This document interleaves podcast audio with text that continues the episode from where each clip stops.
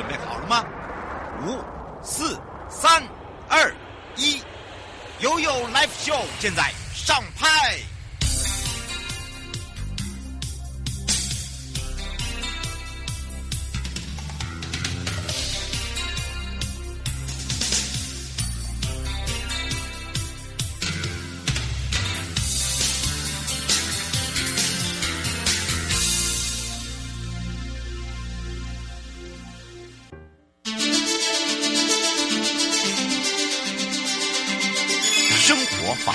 Go Go Go！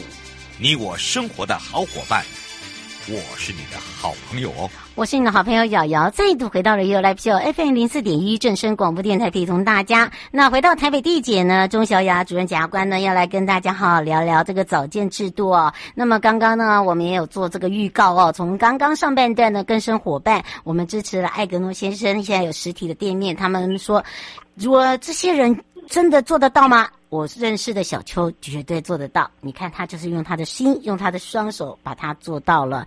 好，也请大家多多支持。我们要开放零二三七二九二零，我们先让钟小雅主任来跟大家打个招呼，哈喽，哈喽，雅雅好，各位听众朋友大家好。哎呀，当然这时候我们的小雅主任要来跟大家聊聊。我刚才讲讲这个早鉴制度，大家第一个就是那种眼睛是看着我这样鉴，鉴定的鉴。我们在家讲哦，有时候哦，我们这里做爸爸妈妈哦，这个嗯，就会帮。自己的孩子洗澡，有时候会发现，哎，奇怪了，那个下体怎么会红肿啊，或者是有伤口，而且是怎么发生，是谁用的？可是有时候小朋友又说不清楚啊，被被谁踢的啦，或者是啊，妈妈痒痒，我自己抓的啦，等等哦，其实我是类似啦。那很多人对于这个早期鉴定哦，可可能还不是那么的熟悉。可是我希望爸爸妈妈可以更清楚，可以更熟悉，可以知道什么叫做早期鉴定，而且在什么时候可以用到早期鉴定。我们来请教一下主任了。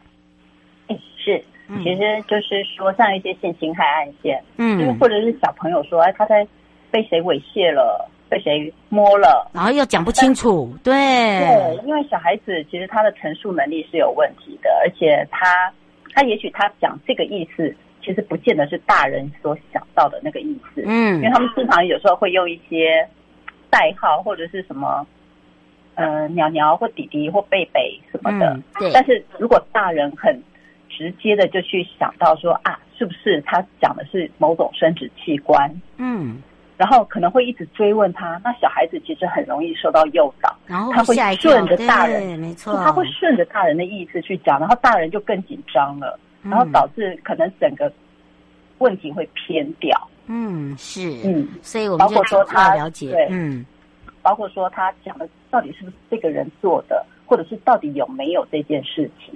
嗯，哎，其实这个时候哦，这个有时候爸爸妈妈哦，有因因因为一定会紧张嘛，哦，因为有时候，嗯，但是因为孩子有时候又说不清楚，有时候孩子呢，呃的意思又可能就像刚刚主任讲的，因为可能这个表达能力上面跟我们跟我们想的不一样，所以有时候呢，在这个案子里面，尤其是在这样的情况之下，送那个鉴定的时候，就会发现很麻烦。为什么？因为因为时间会拉比较长，对不对？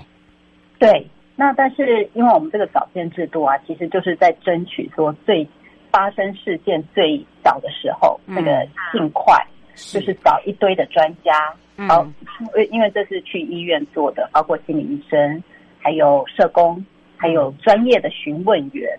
啊，我是。特别挑专业询问员，就是他们问问问题的方式，其实跟我们检察官可能会有很大的不一样。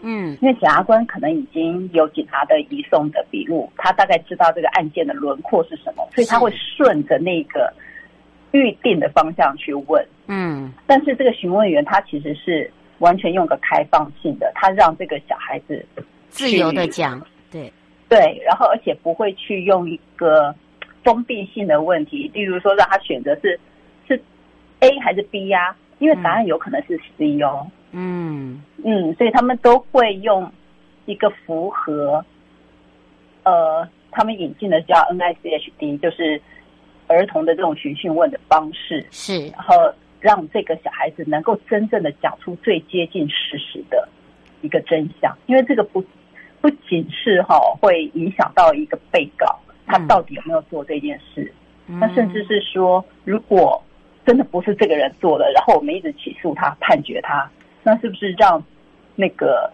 真正的行为人逍遥法外了？嗯，是哦。刘先生想请教一个问题哦，他说您刚才讲的这一个早见制度是适用在几岁的孩子身上？呃，是未成年吗？然后他说，这个有时候就像您讲的啊，他如果自己讲不清楚，或者是他有心智障碍的问题啊，如果这个误误误。呃，这个等于是误判了别人，这个也不大好吧？是不是应该会有有一个有一个制度在？他现在在想请问这一点。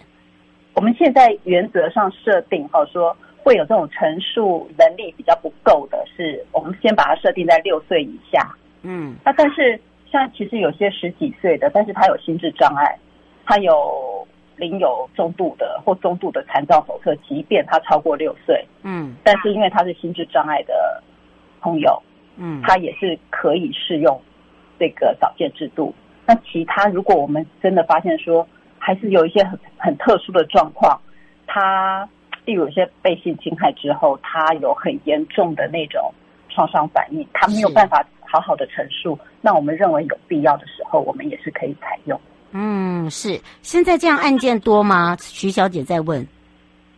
嗯，这个没有办法说多或少。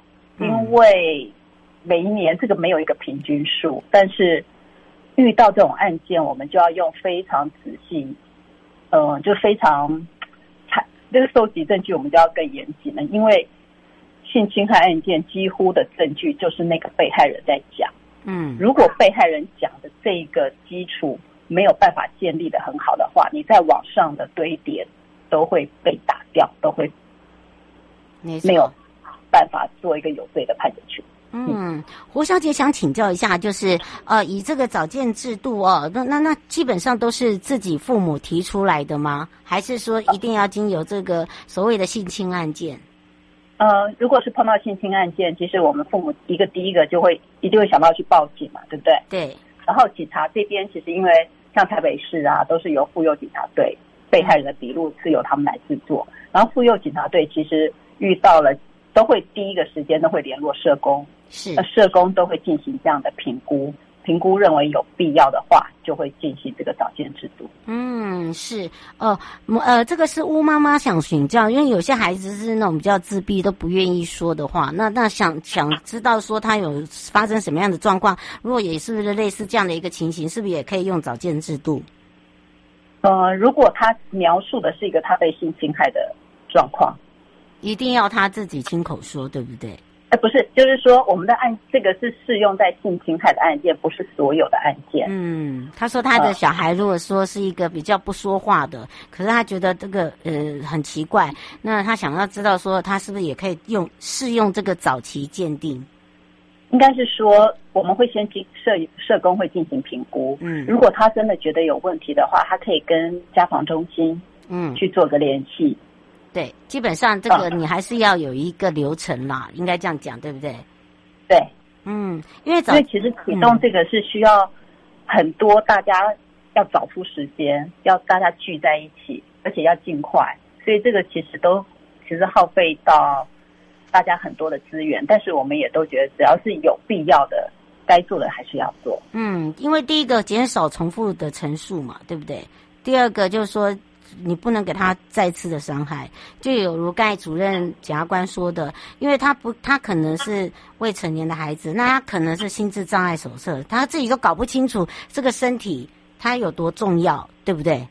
应该这样子讲。或者是，其实还有一个最重要的是，他可以协助我们判断说，这个小孩子讲话的可信度有多高？到底，嗯，对，他到底是自己想象出来的，嗯，还是？这件事情应该是真的有发生，嗯，因为这个真的不是检察官的专业能够做到，因为我们有精神科的医生，还有心理师在一起共同协助。没错，就是每一项测验，我们每一项的专职哦，呃，并不是说检察官要做一个全包，只是说今天让大家知道这个早见制度哦，让大家知道有这样的一个制度在，那么呢，动用的人事物也真的很多。